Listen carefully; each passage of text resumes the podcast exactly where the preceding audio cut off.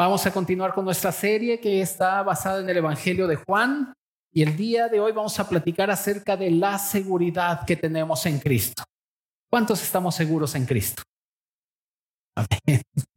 La seguridad que tenemos en Él es extraordinaria, así que quiero invitarte a que por favor hablas tu Biblia en el Evangelio de Juan, capítulo 10, y vamos a dar lectura del versículo 22 al 30 versículo 22 al 30. ¿Lo tienes? Bien, dice la palabra de Dios. Celebrábase en Jerusalén la fiesta de la dedicación. Era invierno. Y Jesús andaba, andaba en el templo por el pórtico de Salomón. Y le rodearon los judíos y le dijeron, ¿hasta cuándo nos turbarás el alma? Si tú eres el Cristo, dínoslo abiertamente. Jesús le respondió, os lo, he dicho y no creéis. Las obras que yo hago en nombre de mi Padre, ellas dan testimonio de mí, pero vosotros no creéis, porque no sois de mis ovejas como os lo he dicho. Mis ovejas oyen mi voz y yo las conozco y me siguen. Y yo les doy vida eterna y no perecerán jamás, ni nadie las arrebatará de mi mano. Mi Padre que me las dio es mayor que todos y nadie las puede arrebatar de la mano de mi Padre. Yo y el Padre, uno somos. Oremos. Señor, te amamos y queremos darte toda la gloria y toda la honra en esta mañana, Señor. Estamos aquí con nuestro corazón abierto a ti. Oh, Señor, queremos seguir viendo cuán bello eres y cuán hermoso eres. Señor, queremos que tu palabra sea como esta espada de dos filos que discierne nuestros pensamientos y las intenciones de nuestro corazón. Señor, enséñanos, corrígenos, redargúyenos, a fin de que podamos ser cabales, preparados para toda buena obra. Señor, te necesitamos. Padre, gracias porque nos has puesto en Cristo. Gracias porque ahora estamos completos en Cristo. Señor, ahora lo único que queremos es que sigas revelando a tu precioso Hijo en nosotros a través de tu escritura. Señor, gracias por la Biblia. Gracias porque sin este libro estaríamos perdidos, no sabríamos hacia dónde ir ni a quién acudir. Pero es por medio de tu palabra que traes luz a nuestras vidas, Señor. Gracias, Padre, en el nombre de Jesús. Amén, amén. Querida iglesia, llegamos a un punto en el cual todos nosotros, todos los que estamos aquí en este momento, debemos decir muchos aleluya. ¿Viste lo que leí? ¿Entendiste lo que leíste ahorita?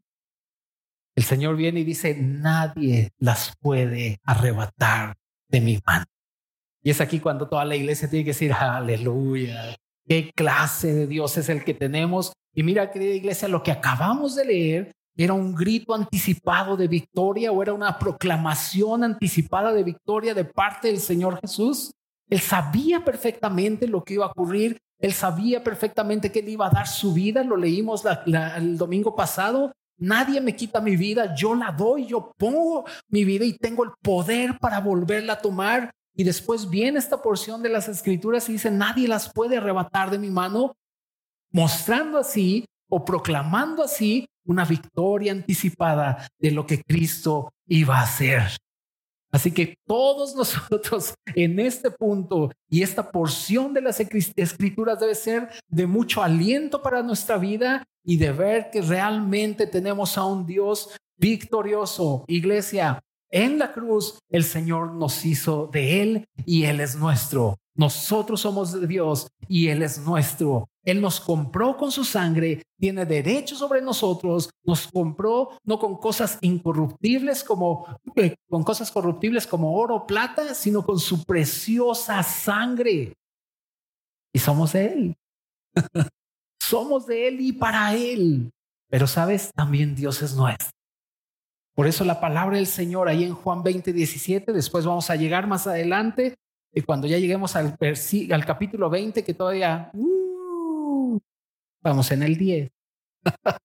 Pero cuando lleguemos ahí, ahí me anima muchísimo que es cuando el Señor resucita, allí en Juan 20, 17, que se les presenta a las mujeres y les dice, vayan y díganle a mis hermanos que voy a mi Dios y a vuestro Dios, a mi Padre y a vuestro Padre. Por lo tanto, ahí nos podemos agarrar para decir que Dios es nuestro y que nosotros somos de Él. Qué gran bendición. Y si somos de Él, el Padre nos ha hecho herederos juntamente con Cristo. Y si somos herederos, tenemos una herencia. Y esta herencia, querida iglesia, es incorruptible, es incontaminada. Y esta herencia es Cristo y todo lo que ganó en la cruz. Ahí está. Si somos herederos, tenemos una herencia. Y esa herencia es Cristo y toda su riqueza. Y también que viviremos con Él por la eternidad. ¿No te emociona? Eso me anima mucho para seguir adelante. Mira, iglesia, si no te emocionó por lo que, lo, lo, que estamos viendo, tenemos que ir entonces a leer Primera de Pedro 1 del 3 al 9. Acompáñame, por favor, para que veamos esta clase de herencia que el Señor nos ha dado y por qué debemos estar siempre bien alegres, bien contentos por todo lo que el Señor ha hecho y porque tenemos un Dios bien victorioso. Primera de Pedro 1, del 3 al 9. ¿Lo tienes? Dice primero, primera de Pedro 1 del 3 al 9, bendito el Dios y Padre de nuestro Señor Jesucristo, que según su grande misericordia, ¿qué pasó contigo? Nos hizo renacer. ¿Para qué? Para una esperanza viva por la resurrección de Jesucristo de los muertos para una herencia incorruptible, incontaminada e inmarcesible. Me encanta la palabra inmarcesible, quiere decir indestructible, imperecible, sin decadencia. Dice después, reservada en los cielos, ¿para quién? Para vosotros que sois guardados por el poder de Dios mediante la fe para alcanzar la salvación está preparada para ser manifestada en el tiempo en el cual vosotros qué os alegráis. Aunque ahora, por un poco de tiempo, si es necesario, tengan que ser afligidos en diversas pruebas, para que sometida a prueba vuestra fe, mucho más preciosa que el oro, el cual aunque perecedero, se prueba con fuego, sea hallada en alabanza, gloria y honra cuando sea manifestado Jesús. A quien amáis sin haberlo visto, en quien creyendo, aunque ahora no le veis, os alegráis. ¿Cómo? Con gozo inefable y glorioso, obteniendo el fin de vuestra fe, que es la salvación de vuestras almas. ¿Ves lo que acaba de decirnos Pedro? Tienes una herencia. Primero renaciste por la resurrección de Jesucristo para tener una herencia y no cualquier herencia, una herencia inquebrantable, incontaminada, inmarcesible, está reservada. Y aunque ahorita estamos pasando por diversas aflicciones, nos alegramos en aquel que nos reviste de poder. Y realmente el Señor es nuestro gozo verdadero. Por eso la Biblia dice, regocijaos en el Señor siempre.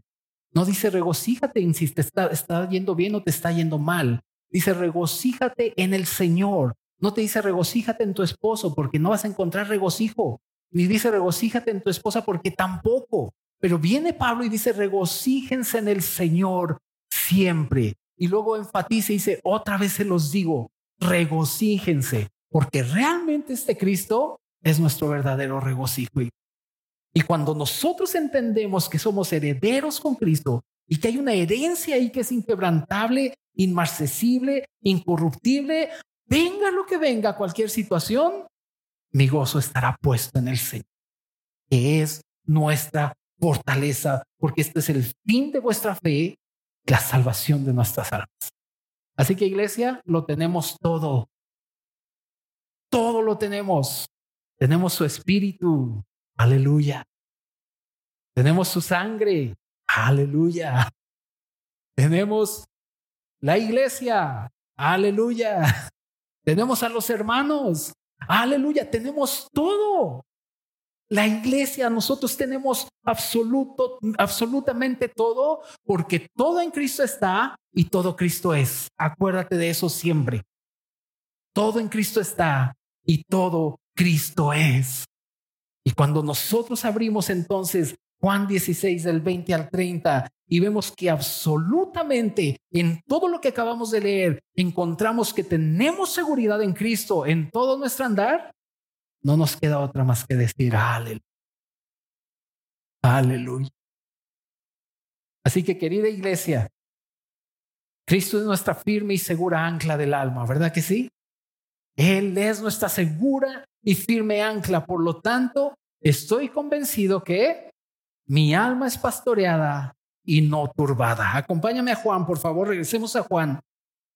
Y vamos al versículo del 22 al 26. Mi alma es pastoreada y no turbada. Recuerda que el domingo pasado estuvimos viendo que tenemos a Jesús como nuestro buen pastor.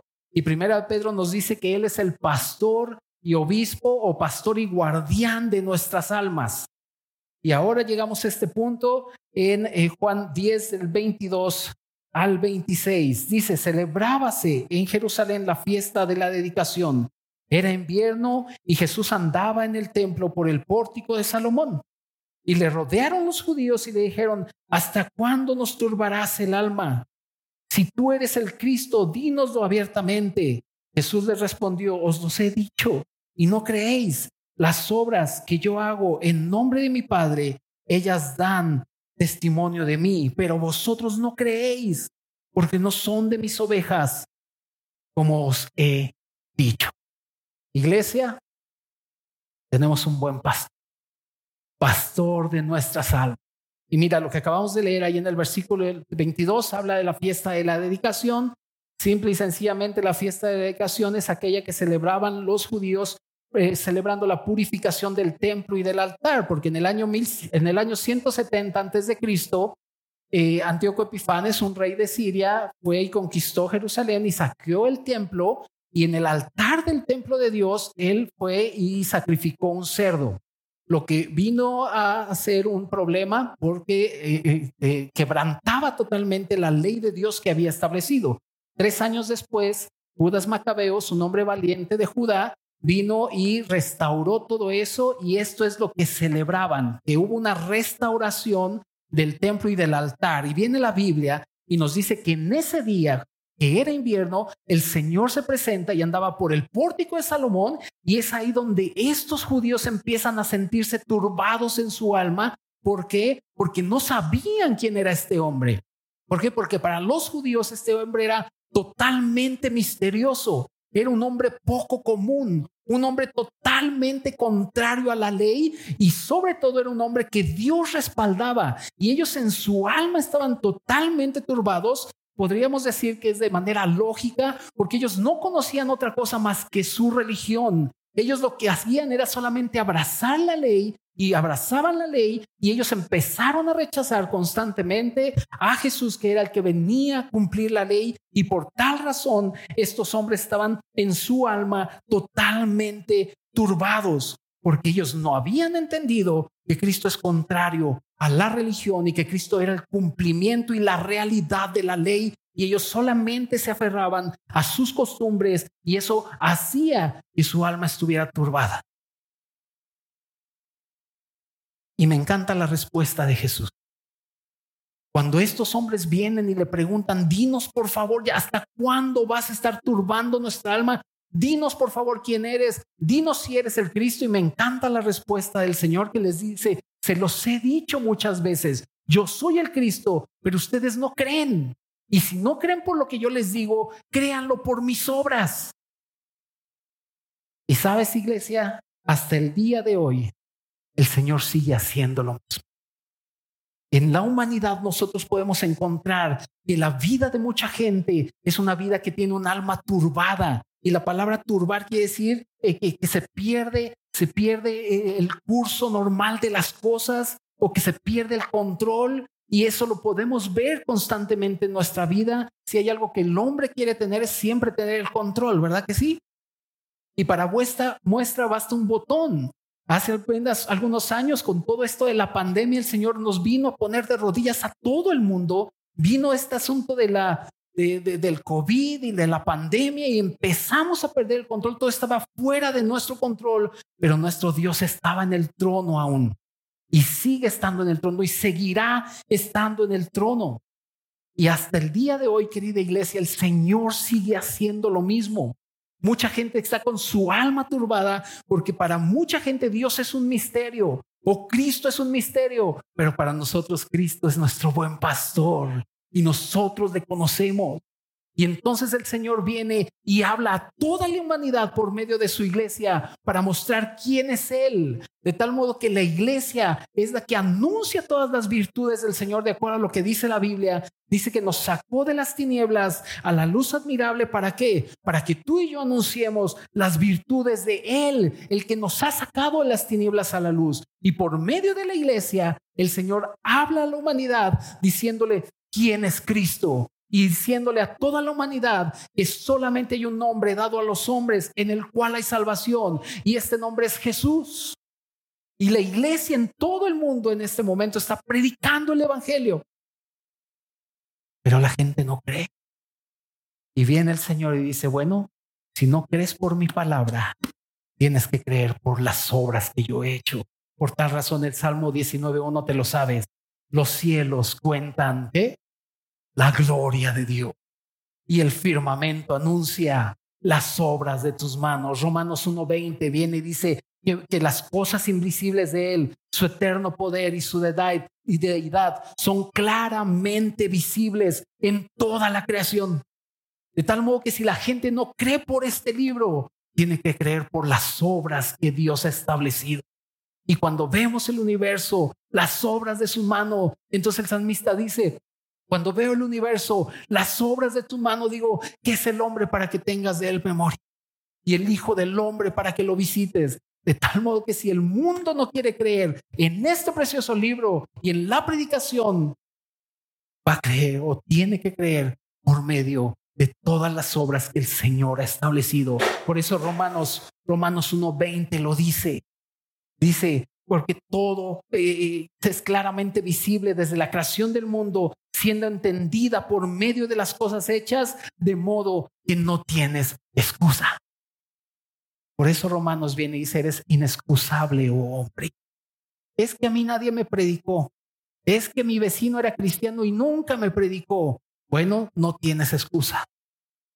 Porque si no creíste a estas palabras, tienes que creer a que todo el universo anuncia la gloria.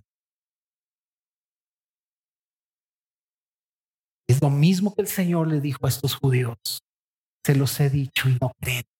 No creen en mí, crean en mis obras. Pero sabes que mucha gente primero quiere entender para después creer. Y Hebreos 11.3 no dice eso. Hebreos 11.3 dice, por la fe entendemos haber sido constituido el universo por la palabra de Dios, de modo que lo que se ve fue hecho de lo que no se ve. Mucha gente primero quiere entender para después creer y Hebreos dice, primero cree y vas a entender. Dice, por la fe entendemos haber sido constituido el universo. Y entonces mucha gente quiere entender primero y por eso luego no cree. De tal modo, querida iglesia, para mucha gente o mucha gente que no conoce al Señor, su alma permanece turbada siempre. ¿Has encontrado a ese tipo de persona? Que su alma siempre está turbada. Y mira, querida iglesia, no es que nuestra alma no se turbe. Claro que nuestra alma también se puede turbar, pero no es el estado normal de nuestra alma. Cuando viene el Señor a nosotros y cuando tú y yo estamos siguiendo a Cristo, puede ser que haya situaciones que turben nuestra alma, pero al final de cuentas el Espíritu de Dios nos va a llevar al estado normal que debe estar nuestra alma, la cual es tener paz. Por eso la palabra del Señor dice ahí en el Salmo 42, 5, te lo sabes, hace una pregunta y dice, ¿por qué te abates, oh alma mía? Y te turbas, ¿dónde? Dentro de mí. Y viene la respuesta inmediatamente. Dice, espera en Dios, porque aún he de alabarle, salvación mía y Dios mío, Dios mío, fíjate en el versículo 6 para que lo leas en tu casa, Dios mío, mi alma está batida en mí. Y dice, me acordaré por tanto de de tal manera, querida iglesia, nuestra alma puede estar turbada por situaciones difíciles. Pero al final de cuentas, el estado normal de nuestra alma es la paz. Por eso el Señor lo dice ahí en Juan 14, 27. Mi paz os dejo, mi paz os doy. No como la da el mundo, yo se las doy. Y les dice a los discípulos, no se turbe vuestro corazón, ni tengan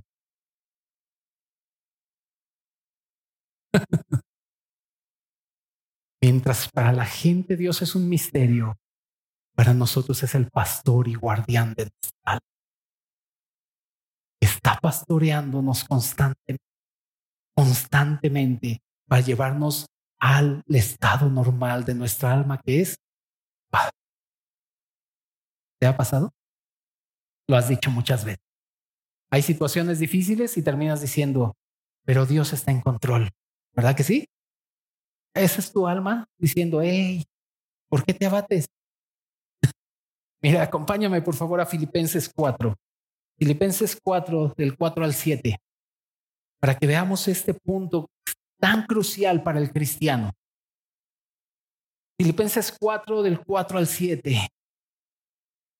Mientras para los judíos su alma se turbaba porque era un misterio este Dios, sus discípulos disfrutaban de este hombre Jesús. Vamos a Filipenses 4 del 4 al 7. ¿Lo tienes? Dice, regocijaos en el Señor solo los domingos. ¿No? ¿Cuándo? Siempre, regocijaos en el Señor siempre. Otra vez digo, regocijaos. Vuestra gentileza sea conocida de todos los hombres. El Señor está cerca. Por nada estén afanosos. ¿Cuántos hemos estado afanosos aquí? ¿Cuatro, seis nada más? Gloria a Dios, vamos bien. Gloria a Dios. Todos hemos estado afanados alguna vez y eso nos ha llevado a que nuestra arma esté turbada. Dice, por nada estén afanosos, sino sean conocidas vuestras peticiones delante de Dios en toda oración y ruego con acción de gracias. O sea que cuando más afanado estás y cuando más turbado estás, ¿Qué tienes que hacer? Orar. Orar. Dice, con acción de gracias. Y entonces una vez estás afanado, dice, no te afanes por nada, ven en oración, sean conocidas tus peticiones. Y una vez que has, estado delante del Señor, viene el versículo 7, dice, y la paz de Dios, que sobrepasa todo entendimiento, ¿qué va a hacer? Guardará tu corazón y tus pensamientos en Cristo. Ay, no tengo para la renta. Estoy bien preocupado por la renta. Ay, no tengo para la renta. Sí, mira, y viene el Señor y dice, yo guardaré tu corazón y tus pensamientos. ¿En quién? Cristo. Qué bendición, Iglesia. nuestra alma no se turbe por mucho tiempo, sino que tenemos un pastor y guardián de nuestra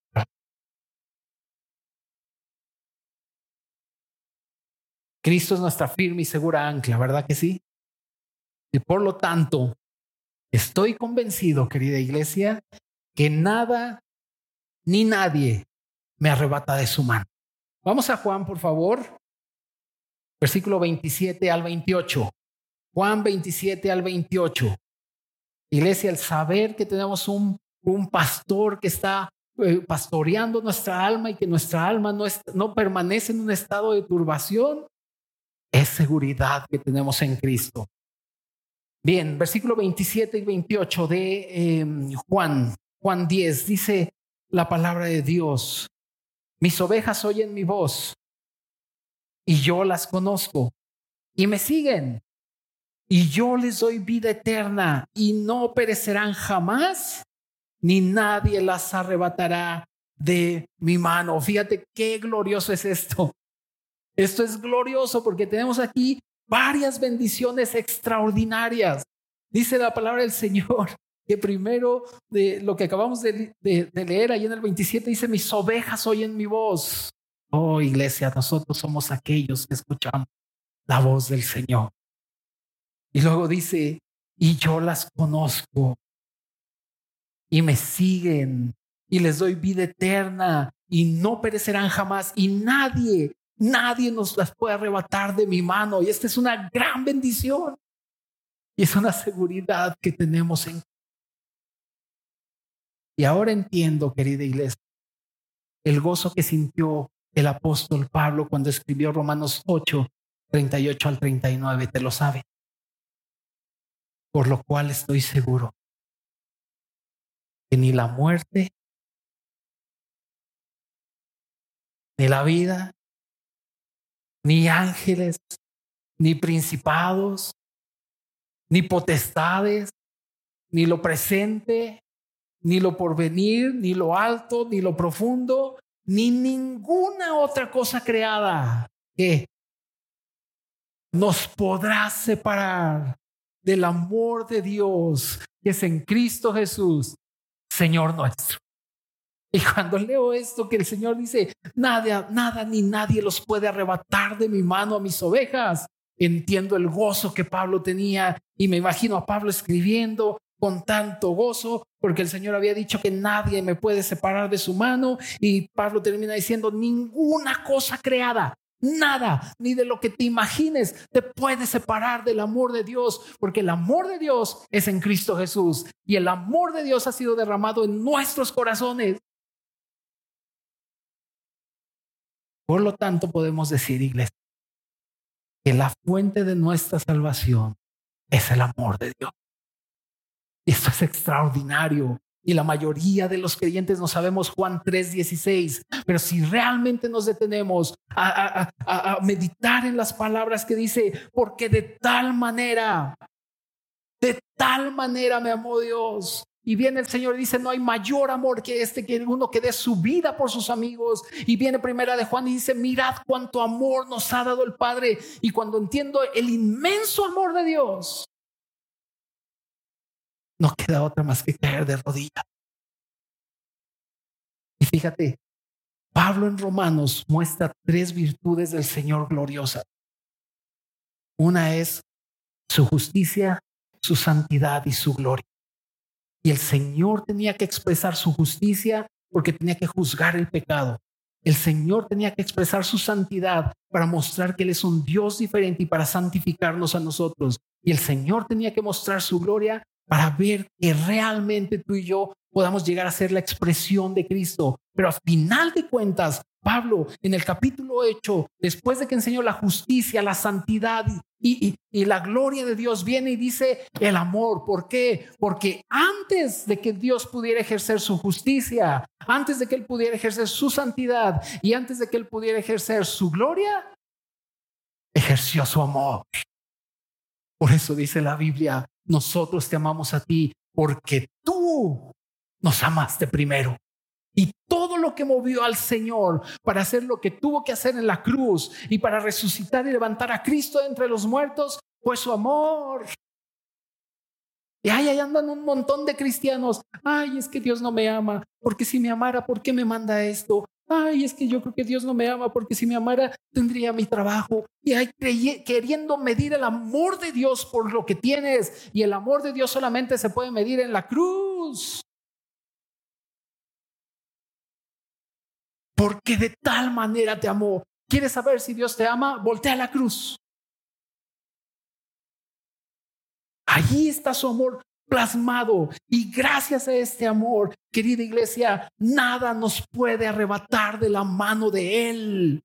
Por lo tanto, lo que da seguridad a nuestra salvación, lo que da seguridad a nuestro caminar, no es ni la justicia de Dios, no es ni la santidad de Dios, no es ni la gloria de Dios, es el amor de Dios.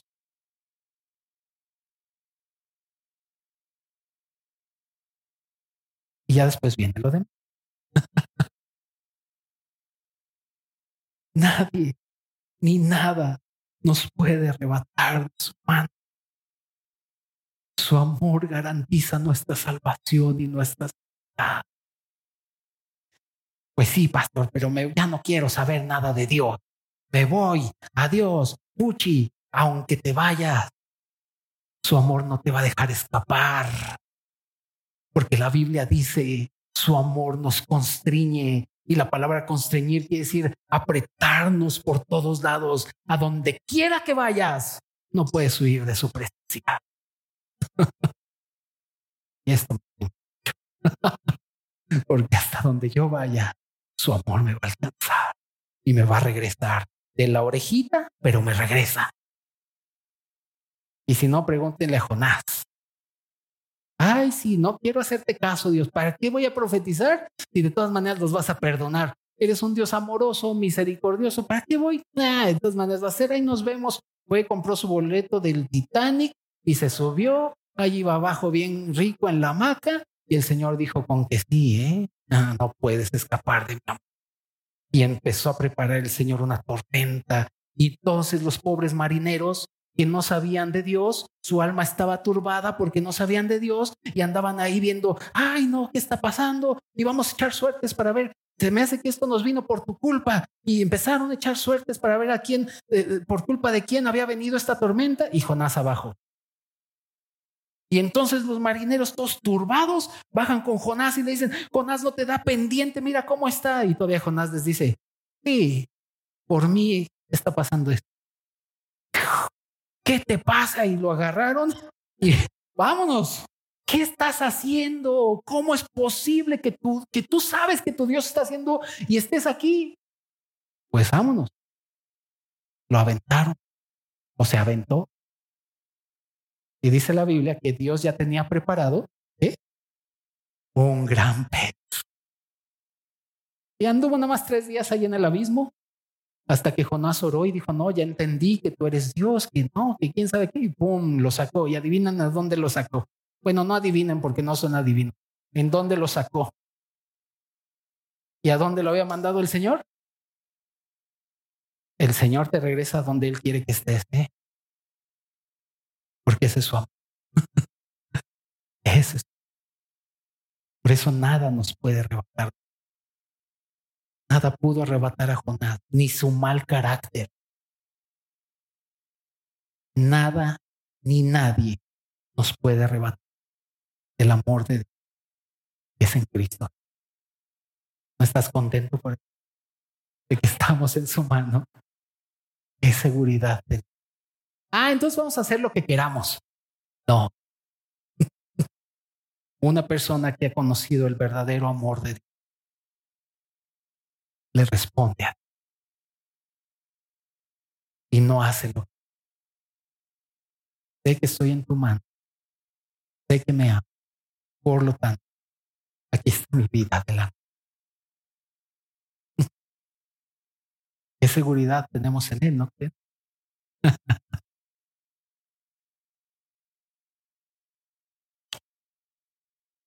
Cristo es nuestra segura y firme ancla del alma.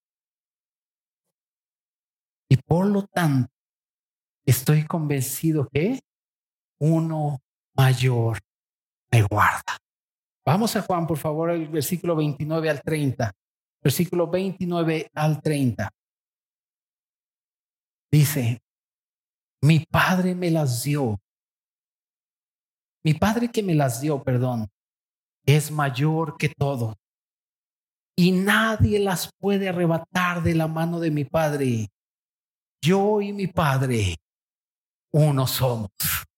Me encanta esta porción porque aquí está mostrando el Señor la deidad de Él. Sí, mi Padre me las dio y es mayor que todos, pero mi Padre y yo somos uno. Por lo tanto, Él tiene todo el poder para decir yo soy mayor que todos y por eso lo podemos encontrar también ahí en Mateo 12:6 cuando el Señor llega y dice, uno mayor que el templo está aquí. Iglesia, yo hoy te digo, uno mayor que el local está aquí. Uno mayor que tú y que yo está aquí. Y ese es nuestro Señor. Y después viene Primera de Juan y dice, mayor es el que está en ustedes que el que está en el mundo. Por lo tanto, nuestro Dios y nuestro Padre es mayor que todas las cosas. Por eso nada nos puede arrebatar de Él. Absolutamente nada nos puede arrebatar de Él. Pero el propósito, querida iglesia, no simple y sencillamente es que tú sepas que tienes esta seguridad en Cristo, sino que también sepas que existe, y así yo le llamo, existe el poder preservador de Dios. El poder preservador de Dios es aquel que te preserva en cualquier situación, en cualquier circunstancia. Ya sabemos que Él nos guarda, ya sabemos que Él es mayor que todo, ya sabemos que nada nos puede arrebatar, pero ahora necesitamos conocer el poder preservador de Dios. La mayoría de los cristianos conocen el poder salvador de Dios y eso es muy bueno. Él me salvó, Él me santificó, su sangre, etcétera, etcétera. Pero a la hora que vienen circunstancias difíciles, debemos entender y conocer el poder preservador de Dios. Y el que Dios sea un Dios que sea mayor que todos, tiene absolutamente toda la autoridad para poder mantenernos o tenernos en su poder preservador. Y esto es maravilloso. Este poder preservador es el poder que nos guarda en tiempos difíciles, en adversidades, en pruebas, para seguir adelante. Muchos solo conocen el poder salvador de Dios, pero cuando vienen circunstancias, no conocen que uno mayor nos guarda, porque no conocen el poder preservador. Y mira, querida iglesia, este poder preservador de Dios es importantísimo. Porque Hebreos 12 dice que tenemos una carrera por delante, ¿verdad sí? ¿Y cómo tenemos que correr esta carrera? Que debemos correr la carrera puestos los ojos en Jesús, autor y consumador de la fe. Y el poder preservador de Dios es aquel que te está energizando constantemente para que sigas adelante. Todos ustedes conocen a mi sobrino Omar, ¿verdad? Y si no lo conocen, fue el que tradujo cuando vino la iglesia de Chicago. Él ha participado en competencias de triatlón. Y me encanta platicar con él de sus experiencias porque yo siempre lo paso a la Biblia cuando nos dice que debemos una carrera por delante. Entonces dice él, porque tienes que correr, sabes que en el triatlón hay que correr cierta cantidad de kilómetros, nadar ciertos kilómetros y hacer bici ciertos kilómetros. Están bien locos. Ya nada de que me platica me canso. Pero bueno, dice él que cuando va corriendo o cuando va en la bicicleta, él lleva un cinturón aquí y lleva un montón de bolsitas. Y en todas las bolsitas llevan barras de energía, Gerbers, llevan un montón de cosas, porque dice él que es tal el esfuerzo físico que si no van comiendo, ellos llevan su reloj, unos relojes padrísimos, y van cronometrando su tiempo de a qué hora tienen que comer.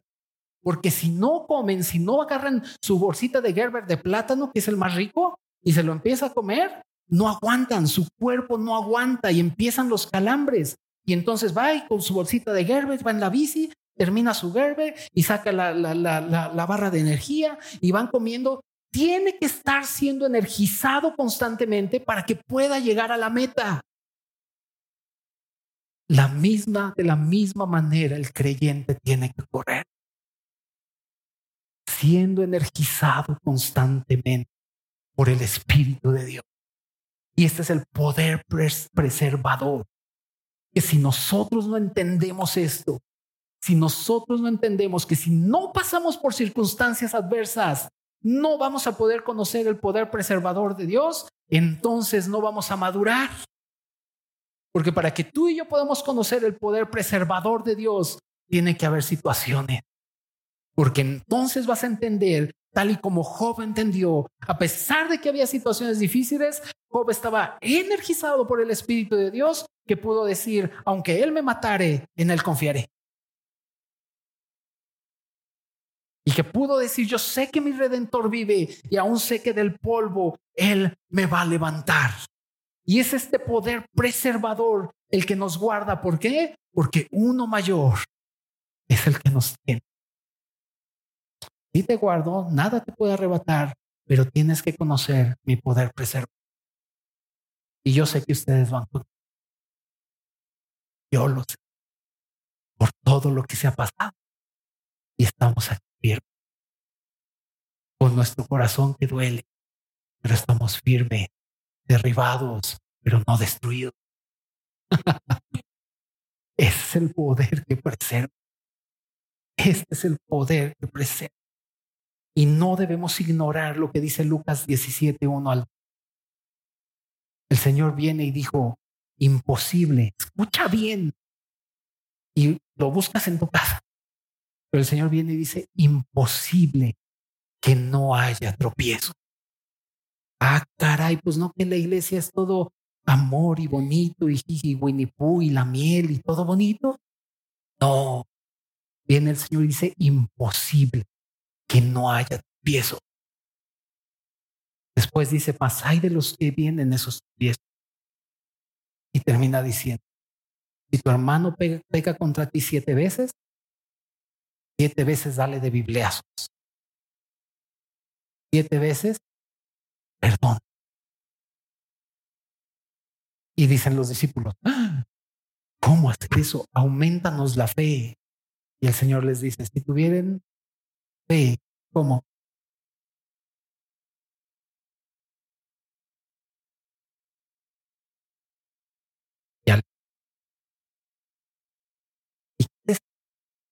Vienen los tropiezos. Ay, ya no quiero nada contigo, Dios. Así como Moisés hace muchos años, yo, le hice el berrinche a Dios y guardé, guardé todas mis Biblias. En una caja mis libros y abajo de mi cama y dije, ya no quiero nada contigo, Dios. Y al otro día me hizo sacar todo otra vez y ponerlo, guardarlo.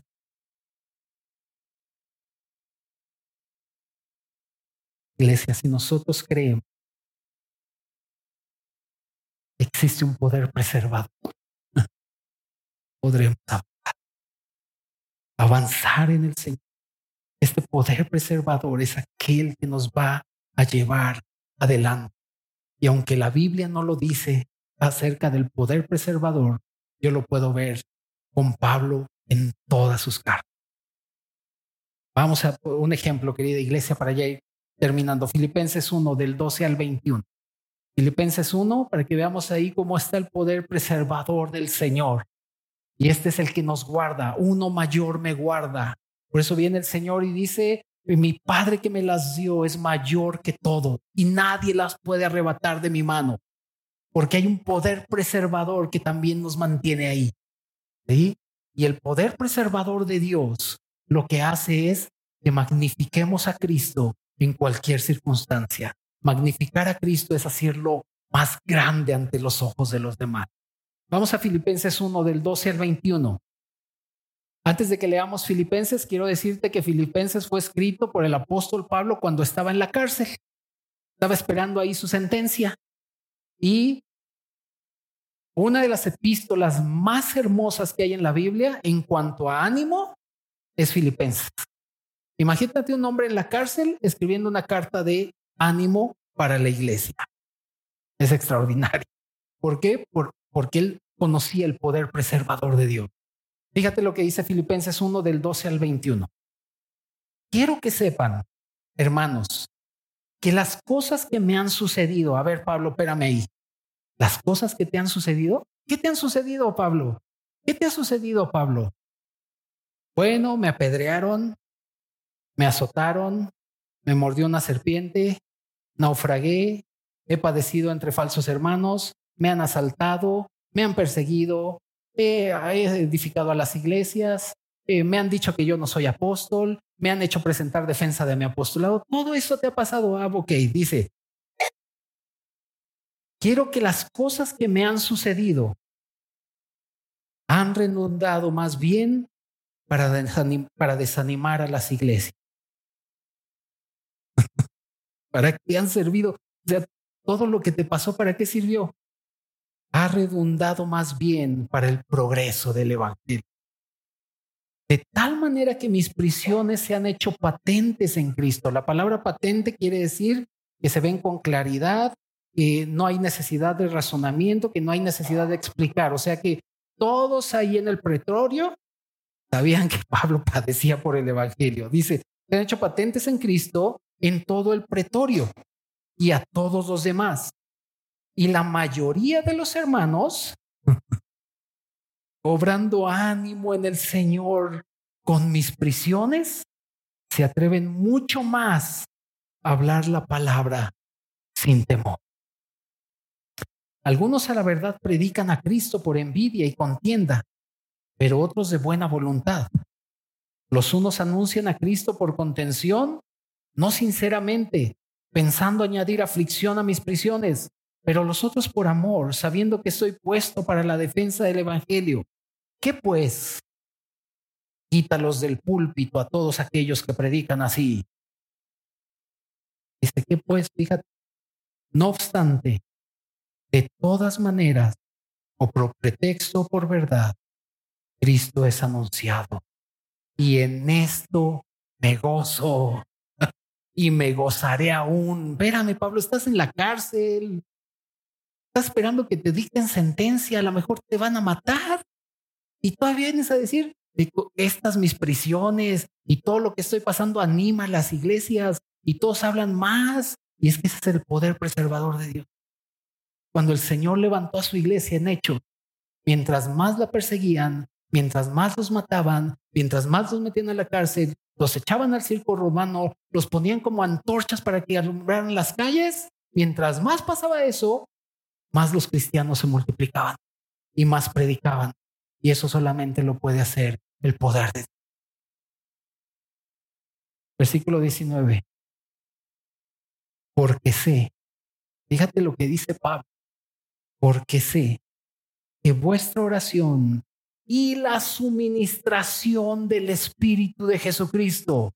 La suministración del Espíritu de Jesucristo, está el poder que preserva. Dice, esto resultará en mi liberación, conforme a mi anhelo y esperanza de que nada seré avergonzado. Antes bien, con toda confianza, que dice, como siempre, ahora también será magnificado Cristo en mi cuerpo, o por vida o por muerte porque para mí el vivir es Cristo y el morir es ganancia. Y este último versículo es el favorito de los cristianos. Oh, sí, hermano, porque para mí el vivir es Cristo. Aleluya, amén, gloria a Dios. Y el morir es ganancia, le digo, sí, pero no has leído lo de arriba. ¿Qué es lo de arriba? Que tienes que magnificar a Cristo. O por vida o por muerte sea cual sea tu situación, Cristo tiene que ser magnificado. Pablo dice, dijo, más ahora y como siempre. O sea que en todo su caminar este hombre, al conocer el poder preservador de Dios y saber que uno mayor es el que lo guardaba, él podía estar magnificando a Cristo constantemente. Así que cuando digan, para mí el vivir es Cristo y el morir es ganancia, ya no lo van a decir tan a la ligera. Ya no tan a la ligera.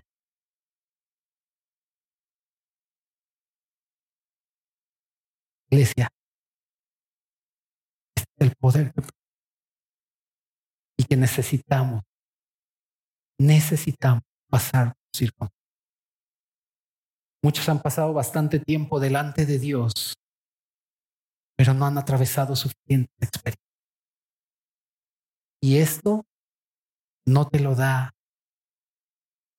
no te lo da mucho, no te lo da el estudio bíblico, no te lo da las doctrinas, sino que te da, lo puede dar realmente cuando estamos viviendo a Cristo y surgen experiencias a nosotros. Es ahí cuando vamos a conocer el poder preservado. Pablo estaba en la cárcel a punto de que le dictaran sentencia de muerte. Y él dice, sé que por sus oraciones y por la abundante suministración del Espíritu de Cristo, esto va a concluir en mi liberación. Fíjate qué glorioso, porque cuando leemos que dice en mi liberación, allá en el versículo 19, creemos que Pablo iba a salir ileso de la cárcel. Pero después en el 20 dice, conforme a mi y espera de que nada se dé avergonzado, sea que siga viviendo, o sea que aquí yo muera, Cristo va a ser magnificado. de que su liberación era o salía de la cárcel o era librado de este cuerpo corruptible. Pero a fin de cuentas, Cristo era. Ahí tenemos que llegar a entender que el poder que me preserva viene de uno mayor, guarda, que me manda. Si fuera por nosotros, ya hubiéramos salido huyendo. Pero es el poder de su espíritu. Es como un ancla firme. Y esta es la seguridad que tenemos. Tenemos un pastor en nosotros que sabemos que nada ni nadie nos puede separar y que sabemos que aquel que es mayor nos guarda en este camino. Algunos ya pasaron por circunstancias, otros siguen en ellas y a otros les va a tocar. Pero cuando llegue ese momento, no olvides, el Señor es el que nos reviste para seguir. Oremos, querida iglesia. Padre, te exaltamos, te glorificamos, Dios. Qué bendición es poder vivir contigo, Señor, y en ti. Sabiendo, Señor, que nada nos puede separar. Gracias, Señor, porque lo expresaste en tu palabra, Señor, al decir que nadie nos puede arrebatar. Y eso nos tiene tan alegres, tan contentos contigo. Señor, déjanos seguirte experimentando seguir enamorándonos más de ti. Señor, sabiendo que los tiempos son difíciles, sabiendo que el ataque a tu iglesia es fuerte, pero también sabemos que uno mayor tiene. Sabiendo que tú eres mayor que todo y que por eso nada ni nadie nos puede arrebatar. Qué gran seguridad. Por eso es que estamos siempre, Señor, gozosos, glorificándote y alabando. Oh Señor, gracias porque al haber hecho esto tú nos permites disfrutar. Y ahora somos tu pueblo, un pueblo adquirido por ti. Señor, un pueblo que te disfrute y que te glorifique. Gracias. Te adoramos y te amamos, Señor. En nombre de Amén.